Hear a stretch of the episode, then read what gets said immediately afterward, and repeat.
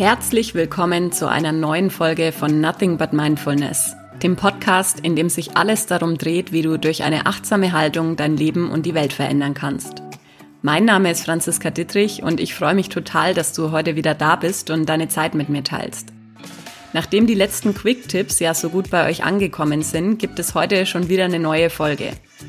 Für all diejenigen, die die Quick-Tipps noch nicht kennen, ich spreche in diesem Format hier im Podcast über Themen, die uns alle beschäftigen und teile meine besten Tipps dazu mit dir. Heute geht es darum, wie wir schlechte Tage mit Leichtigkeit überstehen können. Ich teile meine fünf Tipps mit dir, die mir an solchen Tagen helfen. Hol dir gern wieder was zu schreiben, bevor es gleich losgeht und ich wünsche dir ganz viel Freude und neue Erkenntnisse beim Hören. Bevor ich dir gleich meine Tipps weitergebe, sollte ich vielleicht erst noch kurz meine Definition eines schlechten Tages mit dir teilen. Für mich sind schlechte Tage solche, an denen ich morgens, wenn ich die Augen aufmache, schon genervt bin. Tagsüber habe ich dann oft das Gefühl, dass ein trauriges oder wütendes Kind in der Kommandozentrale sitzt und über meine Reaktionen bestimmt. Abends gehe ich dann ins Bett und frage mich, wozu ich überhaupt aufgestanden bin. Meistens gehe ich sogar ganz früh ins Bett, weil ich mir nichts mehr wünsche, als dass der Tag endlich vorbei ist. Vielleicht kennst du das ja in der Form auch. Falls so ein schlechter Tag bei dir anders aussieht, dann teil das gern mal mit mir, das würde mich echt interessieren. Wenn du also einen solchen Tag hast, was kannst du dann am besten tun? Tipp Nummer eins lautet, gesteh dir den Tag zu, genau so wie er ist. Ich weiß nicht, wie das bei dir ist, aber wenn ich schlechte Tage habe, dann bin ich oft auch noch verärgert über oder genervt von der Tatsache, dass ich einen schlechten Tag habe. Ich denk dann, eigentlich musst du doch gut drauf sein, es passt doch alles. Genau das macht dann aber alles noch schlimmer, weil ich merke, dass es mir nicht gelingt, in die Stimmung von passt doch alles reinzukommen. Dieses gezwungene, künstlich erzeugte positive Denken ist meiner Meinung nach an der Stelle einfach das Schlimmste, was du tun kannst. Führ dir also vor Augen, dass es vollkommen in Ordnung, natürlich und menschlich ist, dass jeder mal einen schlechten Tag hat. Vielleicht magst du dich sogar mal vor den Spiegel stellen und dir selber die Zunge rausstrecken, um zu betonen, wie blöd der Tag wirklich ist. Du musst nicht jeden Tag freudestrahlend durch die Welt gehen und Friede, Freude, Eierkuchen vorspielen, wenn das gerade jetzt einfach mal nicht der Realität entspricht. Manchmal sind Krieg, Traurigkeit und, hm, was ist das Gegenteil von Eierkuchen? auch in Ordnung. Das, wogegen du Widerstand hegst und kämpfst, bleibt. Das gilt auch für schlechte Tage. Tipp Nummer zwei lautet, sei dir sicher, dass der schlechte Tag nicht immer was mit dir zu tun hat. Wie meint sie das denn, denkst du jetzt vielleicht? Naja, ich meine, wenn der Mond es schafft, auf der Erde für Ebbe und Flut zu sorgen, glaubst du dann wirklich, dass all das, was da draußen so passiert, keinerlei Einfluss auf uns hat?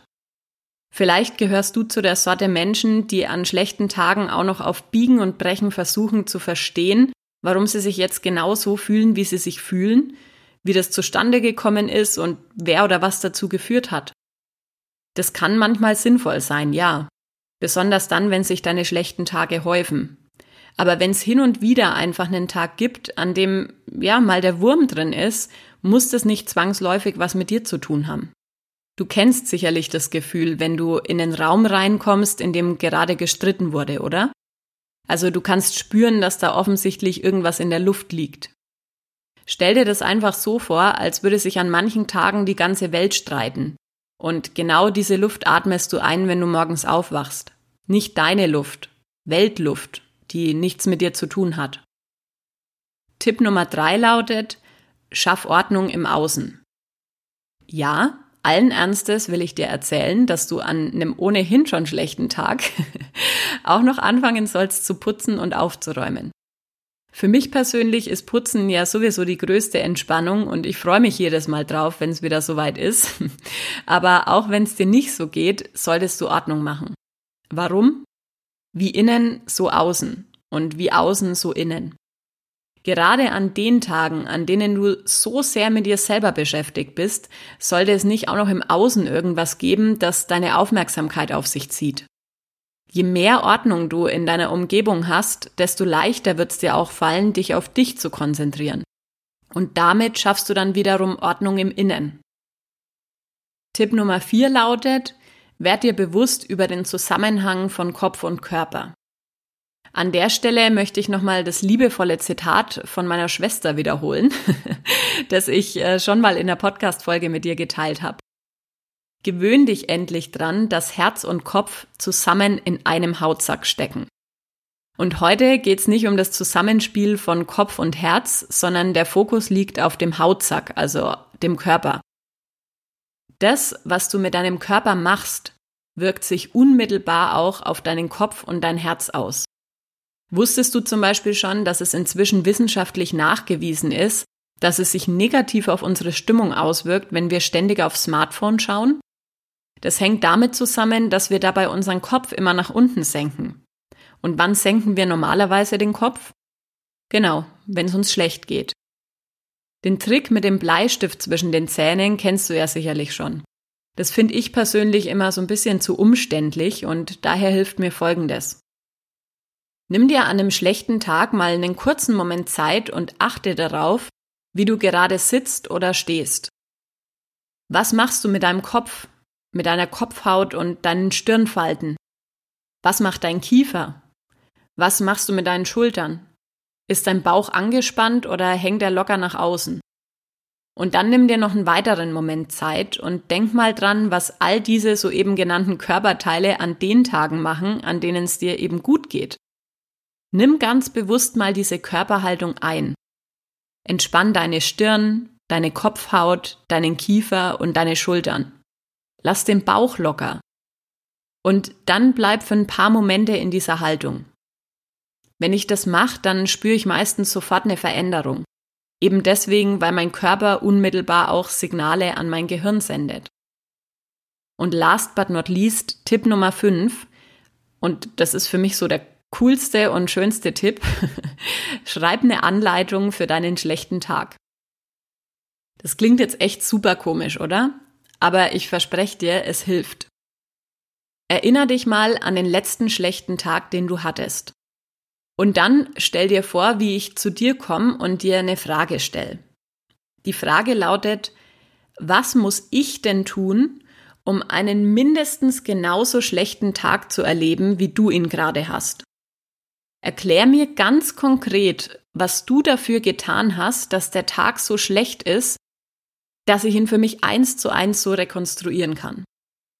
Die Antwort könnte zum Beispiel lauten, Geh am Abend so spät ins Bett, dass du am nächsten Morgen vom Wecker aus dem Bett gerissen wirst und dich fühlst, als hätte dich ein LKW überfahren. Steh anschließend mit dem falschen Fuß auf und hau dir vor lauter Stress den Zeh am Türstock an. Und zwar so doll, dass er direkt blau wird. Als nächstes versenkst du dich so in deine Gedanken, dass du die Kaffeetasse umkippst und dich deswegen nochmal umziehen darfst. Und wenn du es dann geschafft hast, endlich viel zu spät das Haus zu verlassen, regst du dich grundsätzlich über jeden Menschen auf, der dir heute über den Weg läuft. Egal was er macht, er macht's falsch, okay? Und achte darauf, dass du dir diese Anleitung chronologisch schreibst.